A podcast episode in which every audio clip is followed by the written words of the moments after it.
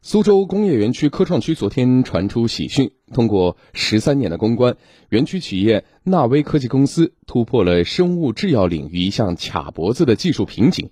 在产业链，他们助力生物制药企业实现进口药国产化。来听广电全媒体记者文良的报道。我们可以从基球开始来合成，包括建合，然后呢，整个做成这个一个柱子，可以自己做。但是目前我们整个中国的。国内大概百分之九十的还是进口的。生物制药下游分离纯化用层析介质被列为三十五项科技卡脖子的项目之一。苏州纳威科技公司市场总监林海春手里拿着一个色谱分析柱，告诉记者。经过十三年不断创新和发展，企业实现了技术突破和产业化。目前，该系列产品已经在国内外得到推广和应用。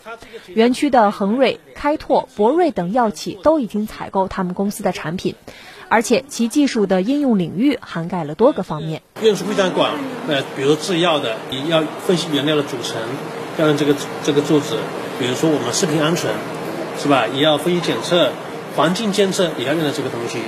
据公司董事长、国家千人计划特品专家姜必旺介绍，在生物医药方面，此前该技术材料市场的百分之九十都是美国占领，进口产品每年涨价百分之十。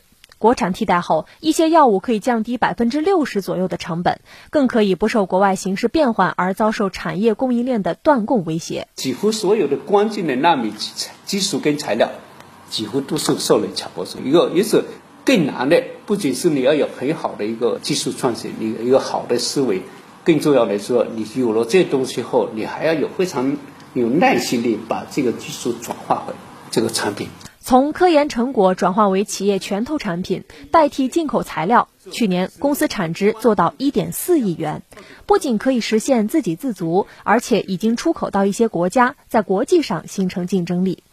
看似风光的背后，是企业一百多人的科研团队干坐冷板凳，十多年来潜心研究底层技术，每年投入销售产值百分之三十的经费搞科研攻关，如今终于厚积薄发。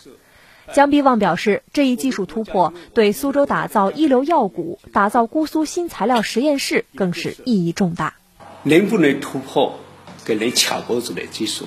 能不能把自己的地基给造造好？如果没有之后你盖上去你，你在人家肩膀上盖的楼，人家不想跟你承载了，那你一下就倒。从自主攻关到比肩美国、日本等国的龙头企业，甚至还拥有了世界领先的独家技术。事实再次证明，中国人并不缺乏创新精神，而政府的支持引导，让科学家自强奋发、报效国家的情怀得以实现。